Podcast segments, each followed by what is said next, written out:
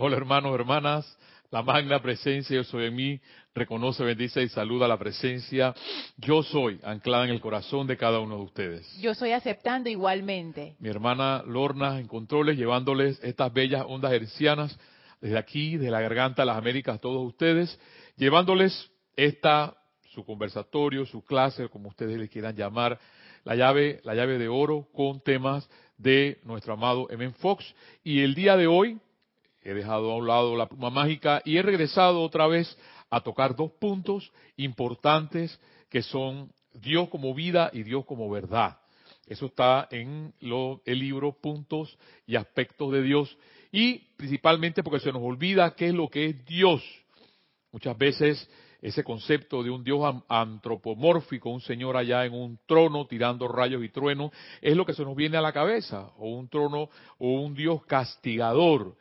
M. Fox nos ha enseñado con todas estas bellas clases que ese Dios es la propia vida, que es vida. Te vas a dar cuenta, nos vamos a acordar de esas bellas y, y preciosas frases que Él nos da, que Él nos regala, y entre una de esas, el día de hoy, nos habla de la serenidad, que los sabios hablan constantemente de la serenidad, y tiene que ver mucho con la clase que Kira nos daba el día de ayer, con esos ocho puntos en que el hombre puede estar siempre manejándose, que por lo general dice que no, salimos de la crítica y de la condenación, porque subir de ahí es la tolerancia y tiene que ver mucho con el rayo rosa, tiene que ver mucho con nuestro amado Pablo el Veneciano, parte de lo que la humanidad eh, nos falta, esa parte de diplomacia para poder tolerarnos.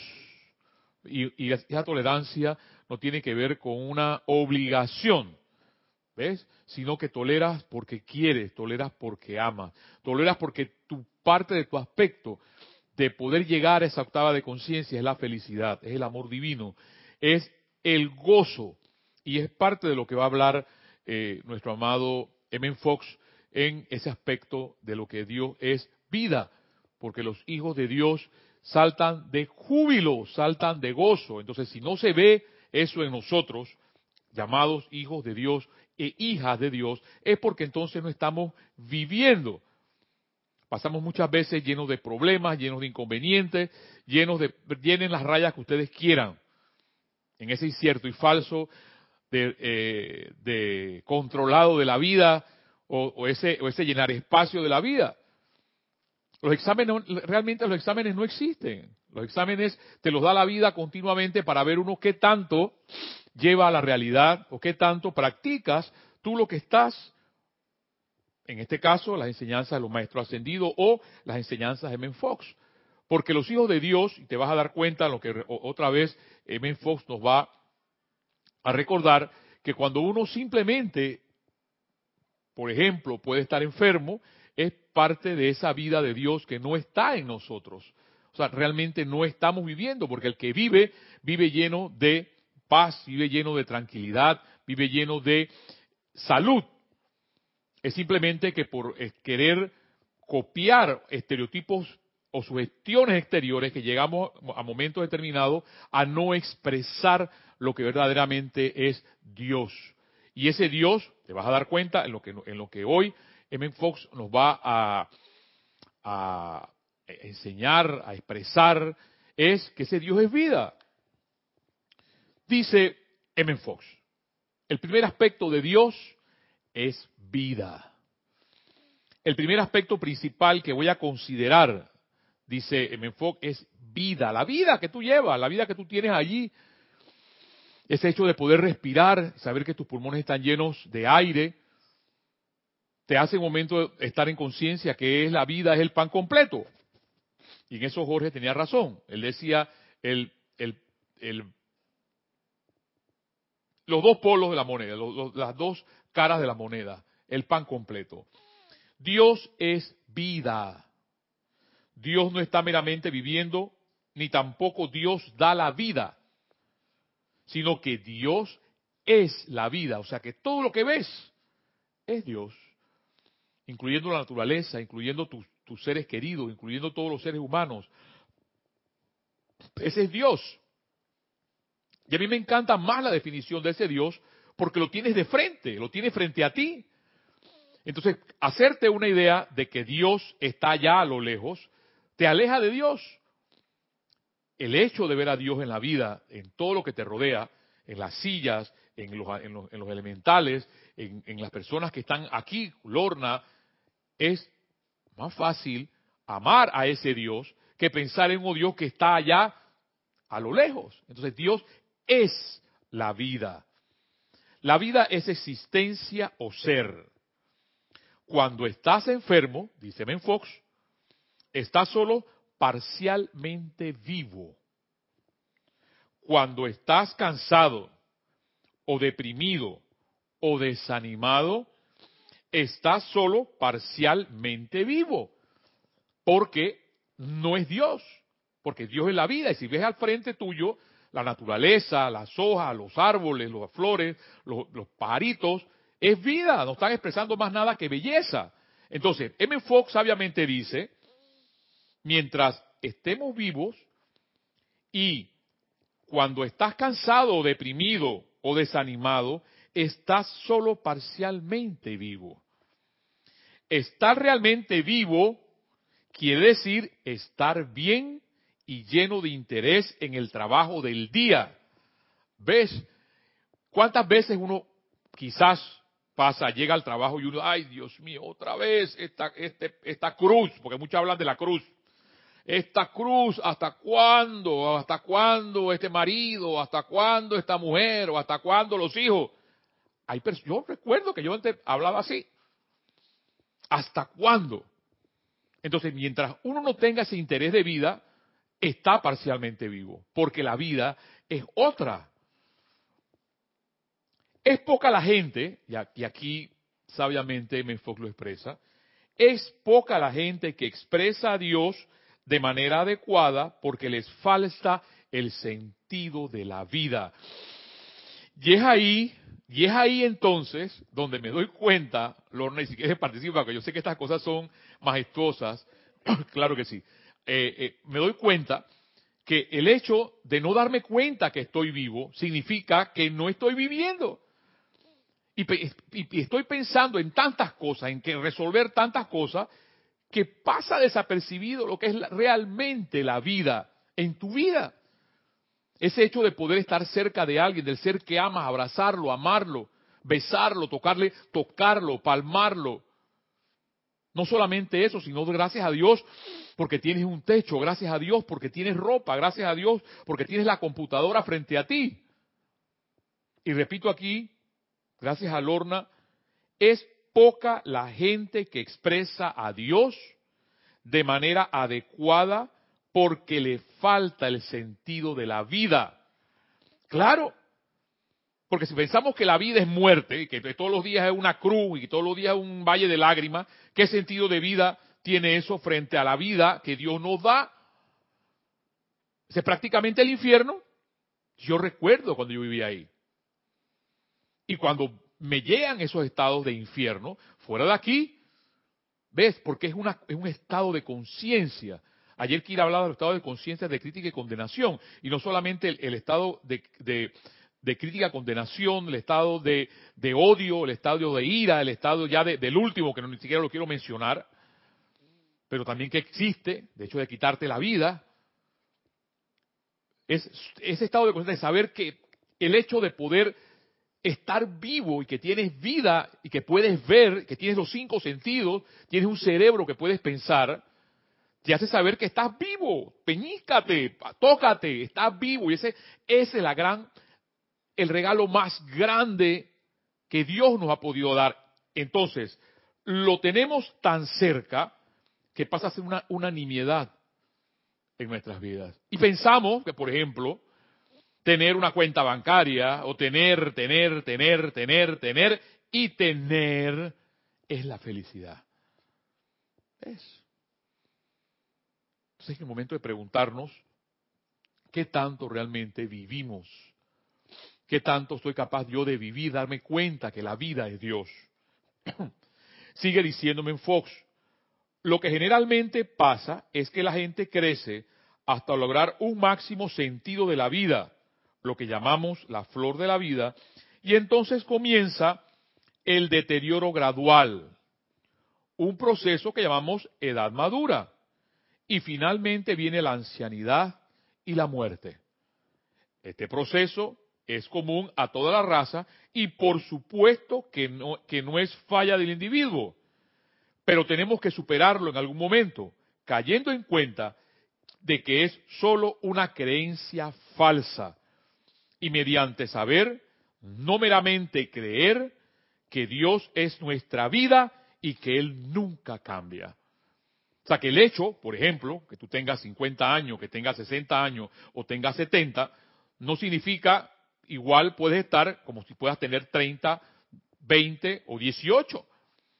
Porque si Dios es vida, ¿quién dijo que Dios es ancianidad? Ese, ahí donde dice M. Fox sabiamente que es una falsa creencia. Y es por eso que hay personas, porque las he visto, que tienen 70, 75, 80 años y son gente joven. Porque tienen sentido de vida. Entonces nos hacen creer que ya el hecho de tener 50, 60 o 70 o lo que tú quieras tener es que vas para abajo. Y si te lo crees, hermana, hermana, vas para abajo. Entonces tiene que ver mucho esa parte de que tú crees, qué tanto crees tú en la vida, en que Dios es esa vida. Porque es más palpable pensar en ese Dios como vida que pensar como ese Dios entronizado, antropomórfico. Viene una parte exquisita, que es una de las partes que más me gusta, que cuando M. Fox menciona, el júbilo, gozo, es una de las más altas expresiones de Dios como vida. ¿Ves? Entonces, si andamos amargados, porque lo que pasa es que el gozo se ve en tu rostro, cuando tu rostro, tus ojos te brillan, tu cara te brilla, hay una cosa que a mí me encanta cuando uno suelta a un animal, por ejemplo. A veces me gusta ir a las, a las aras y ver a, los, a los caballos, a los potrillos, cuando los sueltan y, no sé, hay como una alegría. Pasa hasta en Amel, eso lo, suelto en la llanura y, o sea, hay, hay alegría, hay libertad. Entonces, cuando ese, ese gozo se da, eso se ve. Y dice Fox, el júbilo es una de las más altas expresiones de Dios como vida. Entonces, si no se ve en ti, significa que Dios no vive en ti. En realidad, dice Fox, es una mezcla de vida y amor. Y la Biblia dice que los hijos de Dios gritan de júbilo. ¿Ves? Entonces, ver una cara o ver una persona triste, con su cara amarrada, no es señal de que Dios vive en ella. Vive, como dice M. Fox, parcialmente. Esto quiere decir, dice M. Fox, que cuando realizamos nuestra cualidad de hijos, tenemos que experimentar el gozo y que la tristeza es la pérdida del sentido de la paternidad de Dios. ¿Ves? Si vives triste, si vives acongojado, si vives amargado, es porque sabes de por sí que Dios no es tu Padre. Está lejos. Y por eso es que estas cosas tan razonables, tan sentido común, como nos da M. Fox, a mí en lo personal me encantan, me fascinan, porque te, te lo dicen tan claramente que dices, tú dices, wow, pero es que es la verdad. Esto quiere decir que cuando realizamos nuestra cualidad de hijos e hijas, tenemos que experimentar el gozo. Si no, no me puedo llamar hijo de Dios o hija de Dios. El gozo y la felicidad siempre tiene un efecto expansivo, así como el miedo tiene un efecto retrogresivo y paralizador. Ustedes saben, como un niño pequeño, cuando se encuentran con alguien que quieren y en quien confía, se expande como una flor que se abre y corre a encontrarse con dicha persona. Pero cuando tiene miedo, se encoge dentro de sí misma. Eso también es lo que le pasa al alma humana, una vez más, cuando quiera que una persona dice, claro que puedo, siempre se nota un movimiento expansivo y hacia adelante. Pero cuando dice no puedo, se da una retracción. No puedes imaginarte decir, sí, claro que puedo, con un gesto de encogimiento, o no, no puedo, de una manera optimista y franca. El cuerpo siempre expresa el pensamiento. Y el pensamiento de vida inspira y sana, mientras que los pensamientos de, miedo y muerte constraen y destruyen. O sea que tu cuerpo expresa lo que realmente eres, a ese Dios que vive en ti. Porque si no lo expresa es porque algo está pasando en mí o en ti. Deberías realizar, sigue diciéndome en Fox, el aspecto de Dios como vida para curar la enfermedad, para hacerle frente a la creencia de estoy envejeciendo y para cualquier clase de depresión o desánimo. El realizar la vida divina sana a una persona enferma. Y por supuesto, puede curar animales y plantas también.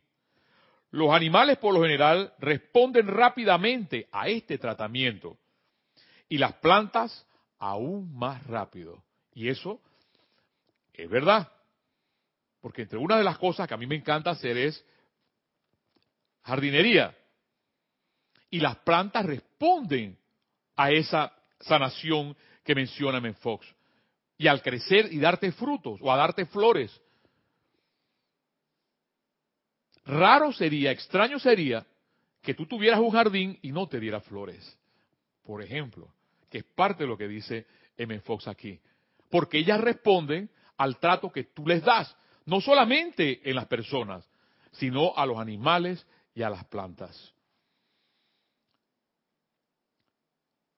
Sigue diciéndome en Fox, los animales y las plantas ceden rápidamente porque no tienen ese fuerte, ese fuerte sentido de egotismo personal que tiene la mayoría de los humanos. Nunca afirman que no se puede mejorar o que sea enfermedad les ha sido enviada para un buen propósito. Tampoco ceden al desaliento, pero no haberse curado más rápido. Entonces, teniendo en cuenta, ¿hay algo allá? Teniendo en cuenta eso, cuando Dios es vida, realmente se me olvida todo. Mis apariencias que pueda tener. Tú puedes decir, pero ¿cómo me puedo yo olvidar de las apariencias que tengo, de que no puedo pagar la hipoteca, no puedo pagar el carro, no puedo pagar... Pero ves, el hecho de, de decir o pensar no puedo pagar es porque no estás manifestando a Dios, porque Dios es prosperidad. Y si Dios es prosperidad, no puedo estar pensando que no puedo pagar. Es una contradicción en nuestro pensamiento. A ver, hay algo en el chat. Si tienes eh, un mensaje de Liz Giordia desde Guadalajara, México. Infinitas bendiciones, amado Mario y amados hermanos, reportando sintonía a esta bella clase. Abrazos y Juan Carlos Plazas desde Bogotá, Colombia. Bendiciones para todos. Juan Carlos Plazas reportando sintonía desde Bogotá, Colombia. Bendiciones Liz, hermana hasta la bella, hasta el bello México y mi hermano aquí de la mi hermana vecina Colombia. Bendiciones hasta donde estén, porque gracias Padre que estás tú Juan Carlos, que estás tú Liz, que presentan esa vida y esa vida que eres tú, Liz, con esa belleza que tú tienes, con esa sonrisa que tú tienes, para poderle brillar a tus hermanos mexicanos. Y tú, hermano eh, de Colombia, Juan Carlos, igual, para darle a tus hermanos vida. Más nada. Porque bien lo dice, los hijos de Dios saltan de gozo. Cuando uno reconoce que uno es un hijo de Dios, no queda más que eso. Pero si no lo reconozco, si no determinantemente no me doy cuenta de eso, ¿qué gozo voy a manifestar? Sigue diciéndome Fox. Y eso ya, vamos a ir a la página 107, donde dice verdadera causa de las enfermedades. La psicología moderna ha ido lentamente cayendo en la cuenta de que muchas enfermedades son atribuibles a la represión mental. Pero nuestro estudio de la verdad fundamental nos enseña que los problemas de la clase que sean son en realidad producto de que el individuo falla en ser un punto focal de expresión completamente libre en Dios. Significa que cuando tenemos apariencias, nuestro foco está en las apariencias, no en Dios. Porque si tuviéramos nuestra atención puesta en Dios, realmente resolveríamos las cosas. Pero como la atención está puesta, y repito las palabras porque estoy parafaseando solamente aquí nuestras palabras de nuestro sabio Ben Fox, es porque la atención está puesta en todas las cosas menos en Dios. Pero tú puedes decir, pero Mario, ¿cómo puedo yo vivir si no pongo mi fe, mi, mi, mi, una palabra importante, mi, mi atención en los problemas, cómo los resuelvo? ¿Ves? Porque no puedes cambiar tu punto focal. Y a veces nos pasa, me pasa a mí. Si yo les he dicho que ustedes y yo lo único que nos, nos tenemos adelante son dos, tres, cuatro pasos adelante. Porque ustedes pueden llevar a la misma confirmación de lo que yo les puedo estar diciendo o lo que nos está enseñando Ben Fox. Y repito, producto de que, de que, el individuo falla en ser un punto focal de expresión completa, libre, completamente libre en Dios, es que se manifiestan esas eh, atribuibles como la represión mental, que manifiestan entonces en enfermedades y apariencias. Dices que eres infeliz que no, es, que no estás satisfecho. Quizás estás enfermo o te faltan recursos o una falla. Y esto simplemente es otra forma de decir que no le estás permitiendo a la voluntad de Dios moverse libremente en tu vida. No estás haciendo lo que Él habla decretando que hicieras. Estás a la deriva. O si no, estás tratando de hacer algo que él nunca pensó que hicieras. Y lo estás haciendo mal y estás distorsionando tu alma en el proceso. O sea que el hecho, y viene entonces lo que es, porque tú lo dices, lo vamos a repetir como papagayo. Por eso que me encanta entonces cuando vamos a estudiar la eterna ley de la vida, eso es lo que piensas y sientes, eso traes a la forma. Y eso nos lo ha dicho en nuestro amado Saint Germain siempre, pero lo repetimos y no nos damos cuenta muchas veces lo que estamos pensando. O no nos damos muchas veces cuenta lo que estamos sintiendo. A veces ni siquiera por sentido común nos damos cuenta. Es inútil, dice Menfox, culpar a la providencia de tus problemas o esforzarte en echarle la responsabilidad a otra gente, porque eso siempre pasa mis problemas o mis apariencias es culpa de Dios. O culpa de otro, pero yo no. El universo opera estrictamente, dice Menfox, de acuerdo con la ley, ya que Dios, entre otras cosas, es principio o ley. Y donde la ley opera, no puede haber espacio para la idea de culpa. ¿Ves? Porque tú tienes tu mente en lo que te pasó culpándote de algo que te pasó porque no es el presente, y tampoco puede estar tu mente en lo que va a pasar porque no, no existe. Es un futuro. Y es entonces cuando sabiamente el sabio, los maestros dicen, vive el presente, vive el aquí y el ahora. Y mientras vive el aquí y el ahora, estás, estás vivo, estamos vivos escuchando una clase, o estamos vivos de aquí a una hora eh, descansando, o estamos vivos en el trabajo, pero no vivimos. Y no vivimos porque podemos estar dando la clase y pensando en lo que me va a pasar una hora después. O estamos en el trabajo trabajando y estamos pensando no en el momento, sino lo que me va a pasar cuando voy a hablar con el jefe. ¿Ves? O sea, estamos siempre pensando o en lo que, o en lo que va a pasar o, o, en la parte de la culpa de lo que sucedió, pero nunca el aquí y el ahora. ¿Hay algo ya? Eh, entonces, sigue diciéndome en Fox, no se trata de culpa y castigo. Es sencillamente una cuestión impersonal de causa y efecto. Pueda que esto parezca duro al principio, pero de hecho es garantía segura de que tu victoria final y de la liberación.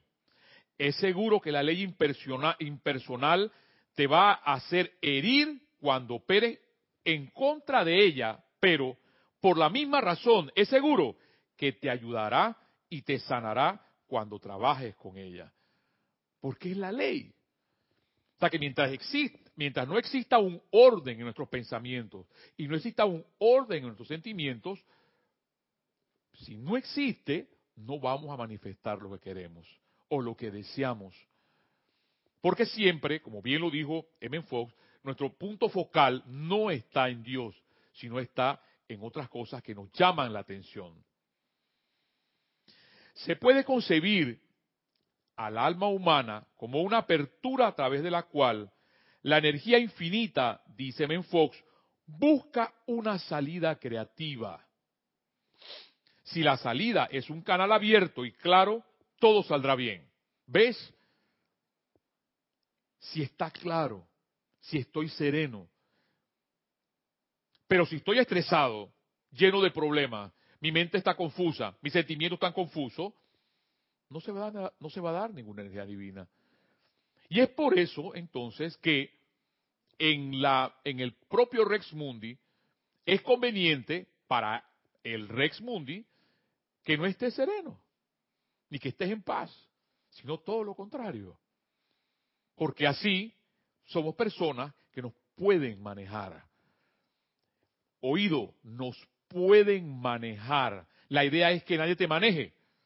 La idea es que Dios pueda manejar tu vida. La magna presencia yo soy. Entonces, dice aquí en Fox, si la salida es un canal abierto y claro, todo saldrá bien. Si por el contrario la salida se obstruye por lo que sea, la energía infinita, la fuerza de vida se frustra y se constriñe, dando lugar a toda índole de presiones en el alma. Y estas presiones se manifiestan como enfermedad, pobreza, miedo, ira, él habla aquí de pecado y toda clase de dificultades. O sea, significa entonces que si nuestra vida no está en orden, esas son las cosas que se van a manifestar. Cuando nuestra vida esté en orden, es porque entonces vamos a manifestar todas otras cosas diferentes a todo lo que es eso. Estamos ahora en posición, dice Fox, de entender qué deberá ser el verdadero arte de vivir. Y me encanta cuando, cuando M. Fox aquí habla de arte de vivir. Porque pensamos muchas veces que el arte es solamente lo que está en un museo. Y hay personas que saben vivir o, queremos saber vivir. O que o sabiamente dice Menfox, el arte de vivir. Estamos ahora en esa posición. La gente trabaja muy duro para adquirir salud, para alcanzar prosperidad, para lograr dones o talentos artísticos o literarios, para captar grandes ideas desde el exterior y por supuesto falla continuamente porque sencillamente no podemos atraer ni una sola de estas cosas desde el exterior al interior. El desarrollo en sí, justamente lo opuesto, todo tiene que ser liberado desde el interior para que aflore en el exterior. Dicho de otra manera, no hay que construir desde el exterior nuestra tarea. Es liberar el esplendor aprisionado. Wow. A ver. Eh, Tienes un saludo de Raúl Nieblas desde Cabo México. Dice, hola, bendiciones a todos y bendiciones a ti, Mario, aquí reportando sintonía desde Cabo México. Gracias, Raúl. Gracias hasta tu bello México. Me alegra que ustedes expresen desde allá, desde una parte de, América, viva, eh, Liz, tú, Raúl, para seguir adelante, hermano, hermana, y motivarlos a continuar, motivarlos a donde tú estés, el hecho de poder expresar vida y poder expresar ese gozo de poder vivir y saber, y como lo dice aquí Fox, tener ese arte de vivir. La causa primordial sigue diciendo aquí nuestro sabio Menfox, de todos nuestros problemas es justamente esto. Detrás de todas las causas secundarias y aproximadas está el mismo error primigenio. Hemos estado actuando y hemos estado poniendo nuestros pies en todo el peso de nuestra mentalidad, ya que amargamente la tarea del hombre es de manejar correctamente su divina energía espiritual. Cuando lo logre, habrá encontrado el lugar que le corresponde y todo le saldrá bien. Entonces, a mí, la única conclusión que saco, que saco es, si no me están ocurriendo las cosas bien, es porque no estoy actuando de la manera de Dios. O como Dios quiere expresarse en mi vida, no en tu vida, en mi vida. Solo hay una energía fundamental en el universo, pero esta energía puede ser aplicada por nosotros, ya sea constructivamente o destructivamente, porque Dios nos ha dado libre albedrío. Cuando lo usamos constructivamente, actuamos en armonía con la voluntad de Dios. Y no mejoramos a nosotros mismos y a nuestras vidas en toda forma posible, ayudando de paso al mundo en general. Cuando la usamos destructivamente, nos hacemos daño a nosotros mismos, retrasamos nuestro progreso y malgastamos una oportunidad de ayudar a la humanidad. Usamos destructivamente nuestra energía siempre que pensamos o hablamos de miedo y limitación. ¿Ves? De que hay algo que nos imposibilita el miedo o nos sentimos limitados, estamos haciéndolo destructivamente.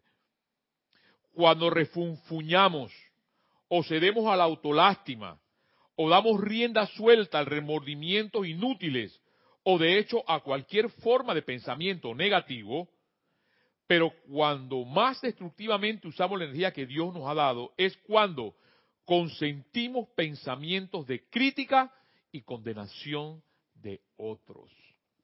Y es entonces, y recuerdo lo de ayer, cuando Kira nos decía, en ese estado, que es el cuarto estado, la cuarta esfera, lo que tú le quieras llamar, el cuarto escalón, que es crítica y condenación. Cuando más destructivamente, oído, usamos la energía que Dios nos ha dado, es cuando consentimos pensamientos de crítica y condenación de otros. Toda amargura, resentimiento, orgullo espiritual y fariseísmo son métodos peculiarmente desastrosos de usar mal el gran poder. Y es por eso que tal actitud causa terribles estragos en las vidas de las personas. Sigue diciéndome en Fox, cuando caemos en estados de miedo, enojo o preocupación, nuestra energía divina, en vez de fluir por algún trabajo, creativo o positivo, se atasca dentro de nosotros mismos como el agua de la manguera y produce toda clase de problemas en el alma y el cuerpo. Mientras tanto, ya sea que dejemos de hacer por completo nuestro verdadero trabajo en la vida o lo que privemos de nuestro suministro de fuerza vital que debería recibir, languideceremos como consecuencia y caeremos en la mediocridad, la pobreza y el fracaso. Hermanos, hermanas, después, eh, yo después de escuchar todas estas palabras, yo realmente, primero que salto de júbilo, santo de gozo, porque vuelvo tras a darme cuenta de muchas cosas. Y para asimilar todo esto, hagamos entonces un pequeño interludio para continuar hablando de toda esta parte y viene la otra parte que habla sobre la serenidad y la armonía en el descontento. Nos vemos en unos minutos.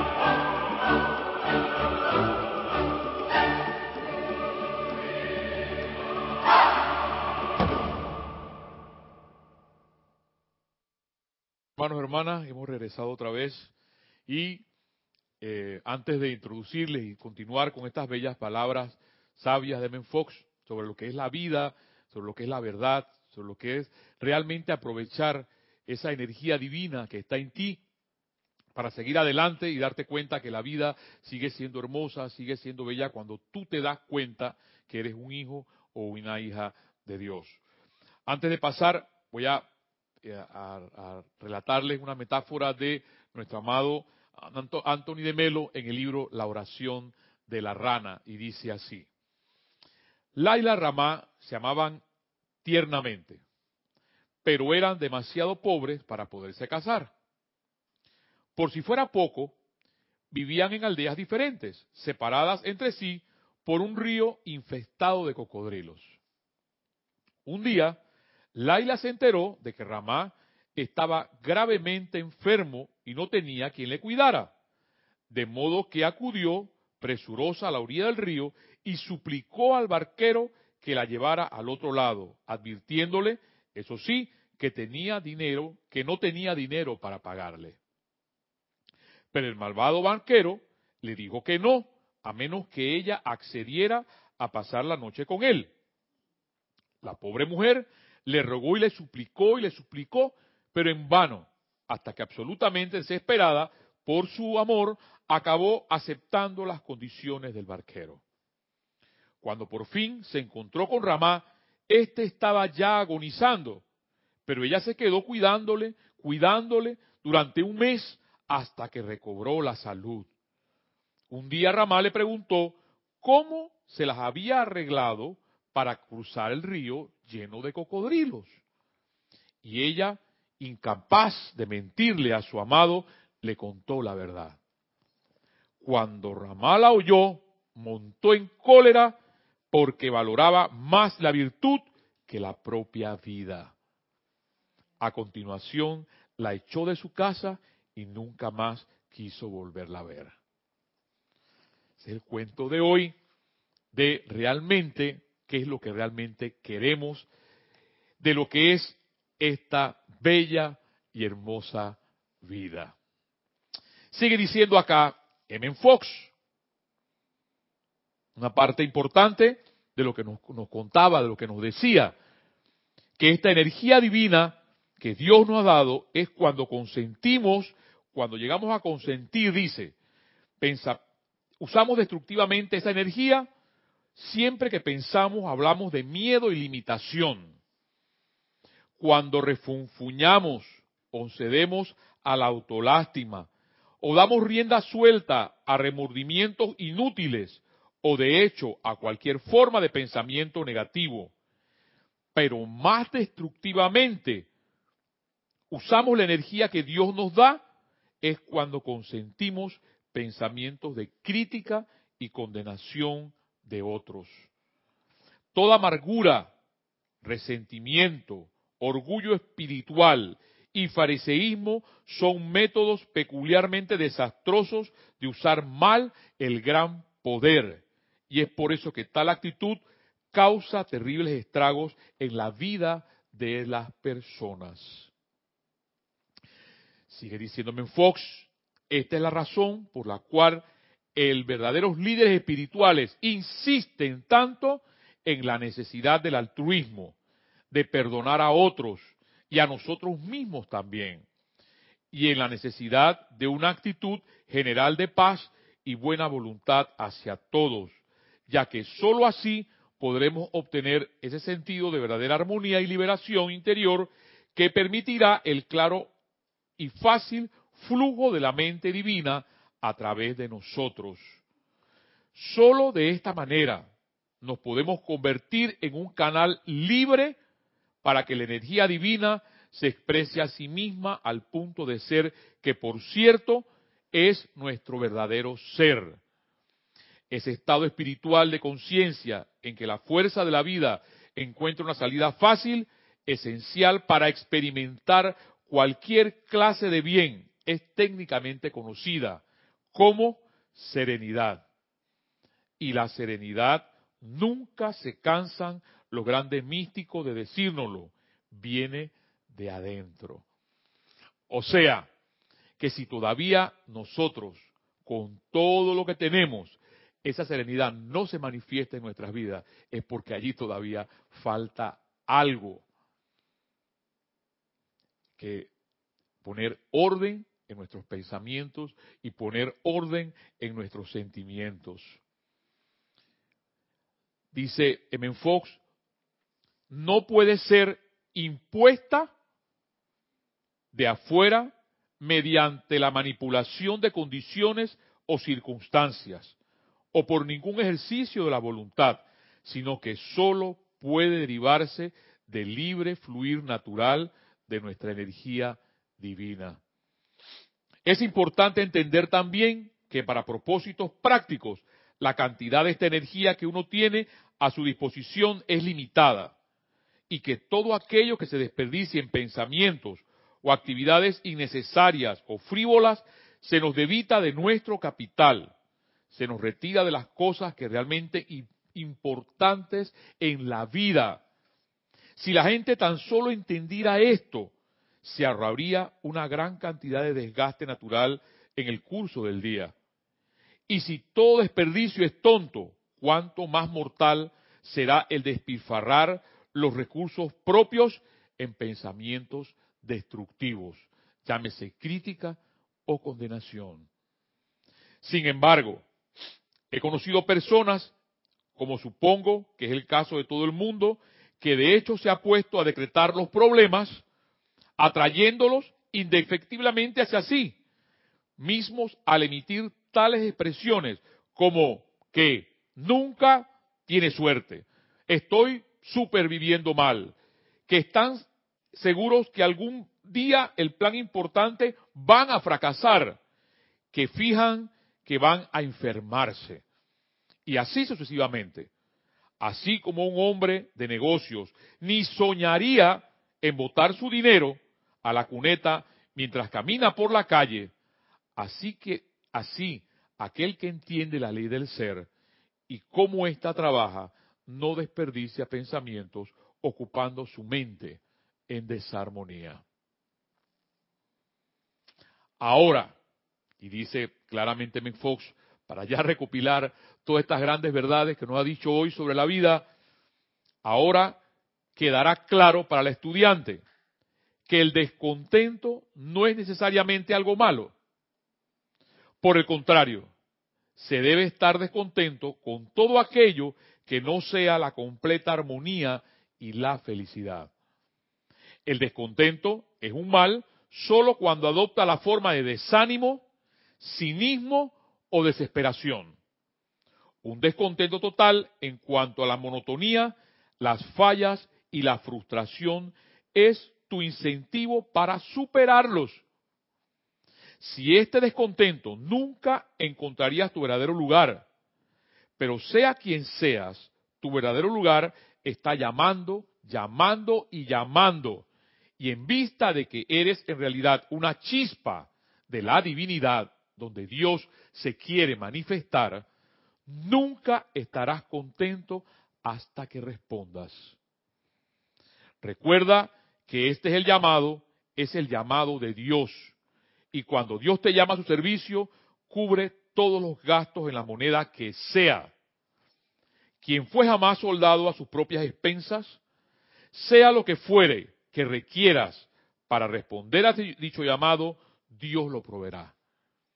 Dinero, oportunidad, presentaciones, conocimiento, entrenamiento, liberación, solaz, fuerza y valor. Todo lo aportará Él si te ocupas de sus negocios y no de los tuyos. El deseo de tu corazón es la voz de Dios y esa voz habrá que obedecer tarde o temprano. Hermano, hermana, no queda más entonces que realmente escuchar esa voz que está en nuestro interior. Y lo que manifiesta nuestro cuerpo es lo que realmente llevamos en nuestra mente y lo que llevamos en nuestro corazón. Porque es la vida. Y si esa vida se produce en gozo, sabiendo que tú eres un hijo o una hija de Dios, manifestaremos entonces a esa vida siempre como parte de ese Dios que vive en ti y en todas las almas que nos rodean. Hermano, hermana, este ha sido tu clase, tu conversatorio llamado La llave de oro para seguir adelante, entusiasmándote, llegándote de optimismo para saber que la vida es ese Dios y que la Dios es la vida. Hasta la próxima.